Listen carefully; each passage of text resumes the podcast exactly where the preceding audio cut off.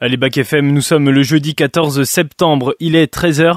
Mes invités du jour nous présentent aujourd'hui la carte avantage jeune. Je reçois le bureau Info Jeunesse, mais juste avant, on fait le point sur les actualités de la mi-journée. C'est parti.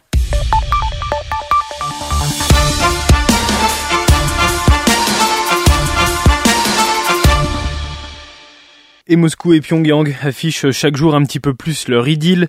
Le président russe Vladimir Poutine a accepté de se rendre en Corée du Nord sur invitation de son dirigeant Kim Jong-un, qui est actuellement en déplacement en Russie, afin notamment de renforcer leurs liens sur le plan militaire.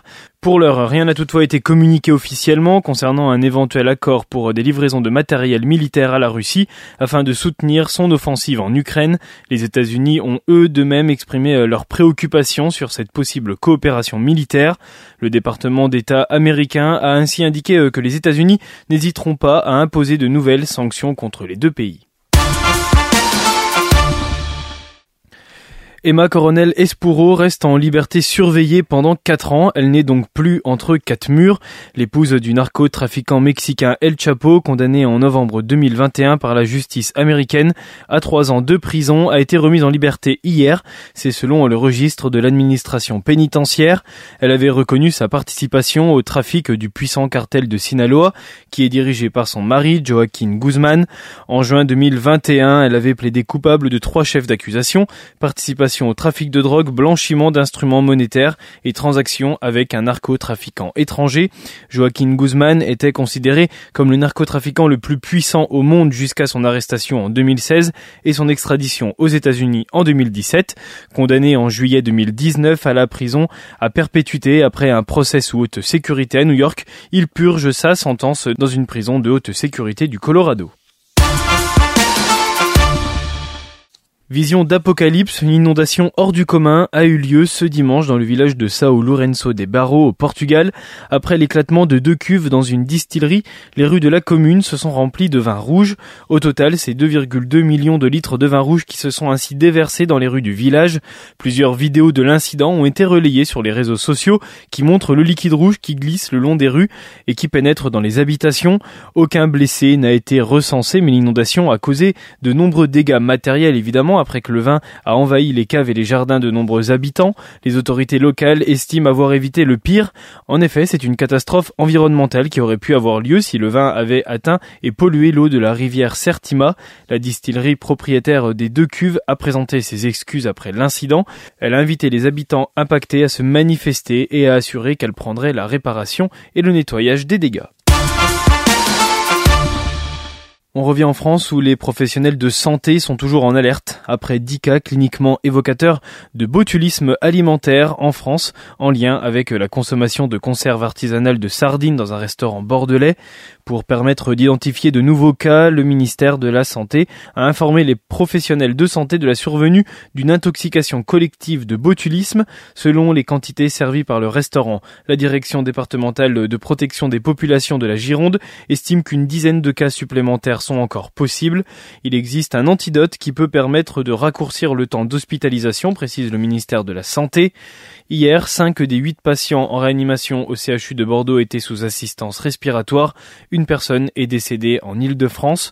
Toutes les mesures administratives nécessaires ont été prises contre le restaurant, dont l'ensemble des conserves, et pas seulement celle de sardines, a été saisi et qui n'a plus le droit de servir des produits confectionnés par ses soins. Les résultats des analyses seront disponibles demain.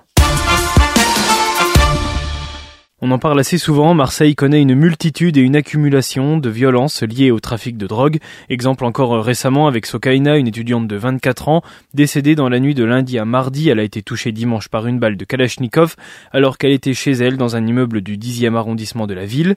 Le maire de Marseille était l'invité d'RTL ce matin. Il évoque un narcotrafic de dimension internationale et un besoin de la France de travailler avec Interpol il y a à Marseille un problème avec les narcotrafiquants, qui sont de dimension internationale.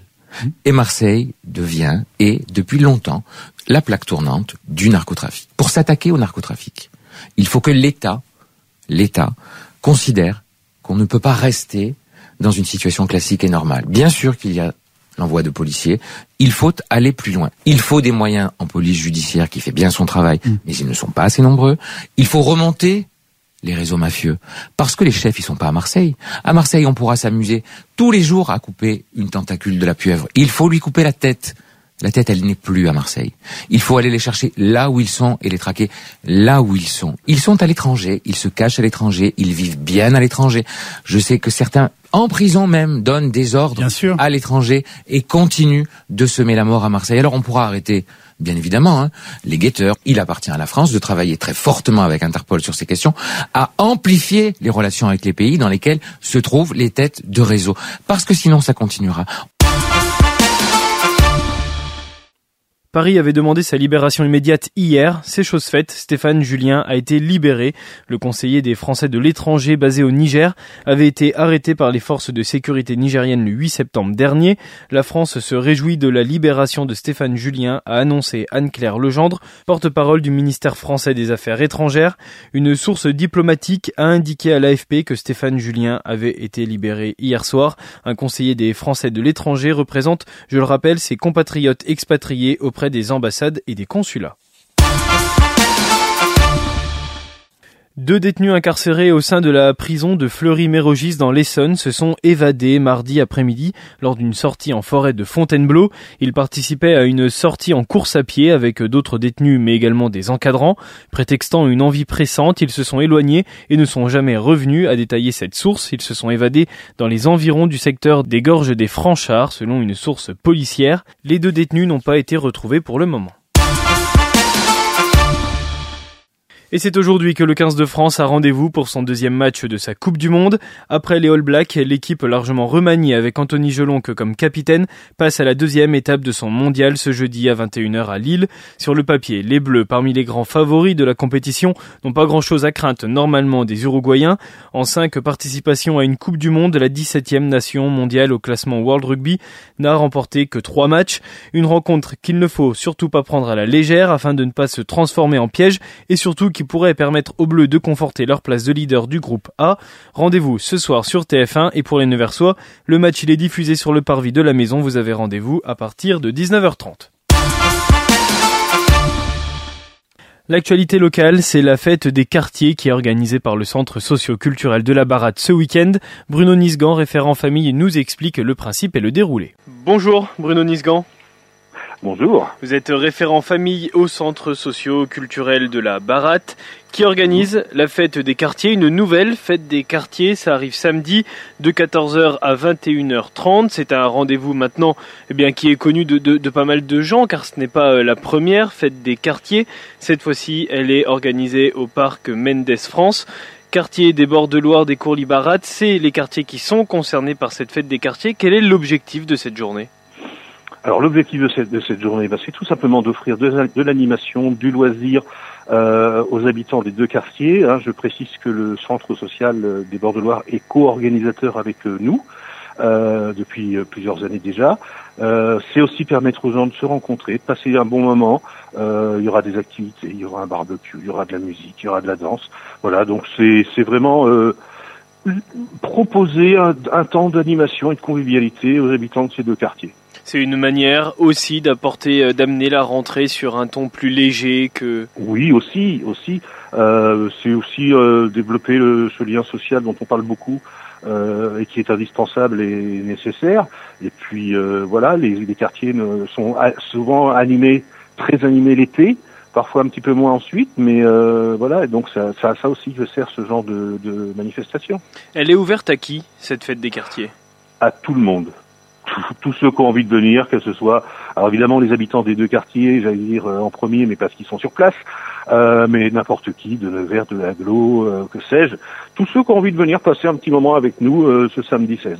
C'est ça aussi l'objectif, c'est de mettre en avant le quartier à des personnes qui ne s'y rendent pas forcément, qui ne vivent pas non plus dans, dans le quartier? Ça peut être ça aussi, euh, leur montrer que les quartiers, ben voilà, euh, ça bouge, il y a de l'animation, et puis, et puis que c'est important aussi que qu'on puisse accueillir euh, des gens qui ne viendraient pas parce qu'ils n'ont pas forcément de raison d'y venir. Et casser certains stéréotypes aussi? Oh oui, il, y en a, il doit bien y en avoir encore quelques-uns qui traînent, stéréotypes. Mais oui, ça fait aussi à ça, ça vous avez raison. Et donc c'est euh, tout ce qui sera évoqué aussi parce que le but de cette fête des quartiers, c'est l'échange, c'est euh, la convivialité à travers l'échange, la communication. Mm, tout à fait. Tout à fait. Et puis euh, au-delà des animations, donc peut-être on parlera euh, après, mais au-delà des animations, on a tout un stand d'information aussi également, justement pour pouvoir présenter ce que les centres sociaux proposent euh, sur les quartiers tout au long de l'année. Alors justement, ces animations, vous nous avez parlé de danse, d'ateliers, etc. elles sont mises en place par des acteurs locaux évidemment et encore plus locaux des quartiers même? Alors la plupart des ateliers d'animation sont portés effectivement par des salariés des deux structures et des bénévoles, euh, puisqu'il y a pas mal de bénévoles qui se mobilisent, euh, que ce soit au bord de Loire ou chez nous à la Baratte. Euh, donc voilà, effectivement, les centres d'animation sont principalement tenus par les bénévoles et les salariés. Il y a un programme à suivre ou ce sont des ateliers et des moments à partager qu'on pourra retrouver tout au long de la journée à partir de 14h et jusqu'à 21h30 en fait, alors c'est exactement ça. C'est-à-dire que nous, nous, tout est installé pour 14 heures jusqu'à 18h, 18h30. Les, les, les stands, les ateliers euh, sont, sont là, sont présents. Donc chacun va faire ce qu'il a envie de faire, fait le tour, etc. On va avoir alors une démonstration euh, de danse salsa, mais ça, elle sera rappelée parce que là, en l'occurrence, il y a un horaire, ce sera à 15 heures. Mais de toute façon, tout ça est annoncé par micro euh, aux personnes qui sont là. Donc voilà, c'est vraiment déambulation libre. On va où on veut, on fait ce qu'on veut. On peut revenir une deuxième fois sur un stand. On peut faire, on peut faire tout ce qu'on veut jusqu'à à peu près, oui, 18h30, puisqu'après, eh bien, c'est euh, le barbecue et la soirée euh, musicale et dansante.